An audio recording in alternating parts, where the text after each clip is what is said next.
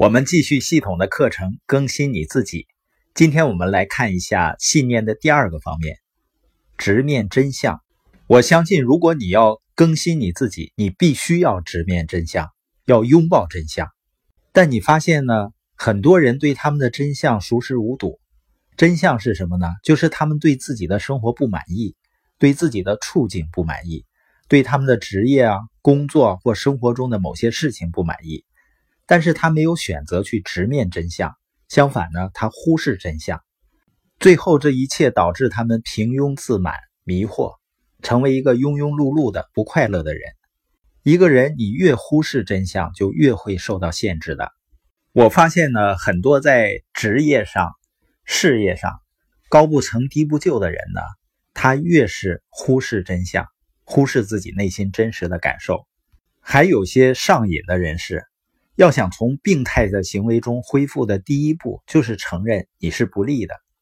当一个人陷入某种上瘾的行为，比如赌博呀、滥用药物啊，可能是任何事情，关键是你一定要面对真相，否则呢，你就继续被束缚。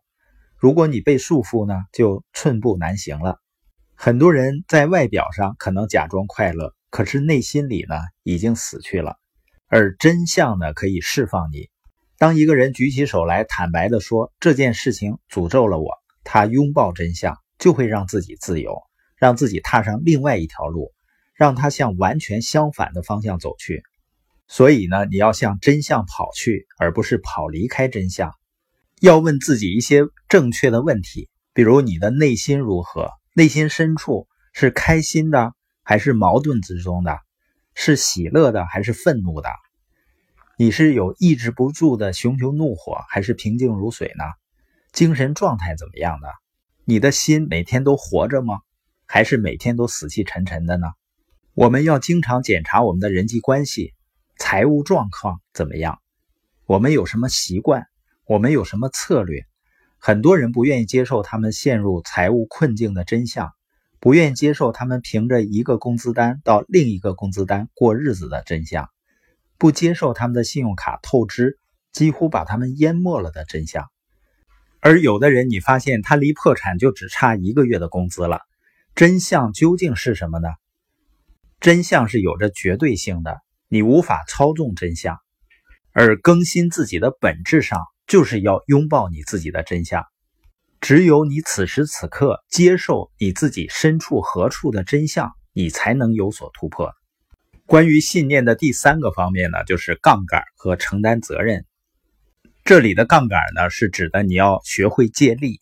英国作家克里斯托弗说：“一个人靠自己的力量无力去应付挫折，必须依靠外面的力量。”所罗门国王也说：“两个人比一个人更好，因为他们可以互相帮助对方成功。如果一个人摔倒了，另一个人可以伸出手来帮助他。”而一个人独自摔倒就麻烦了。同样呢，两个人在一起可以互相取暖，那一个人如何给自己取暖呢？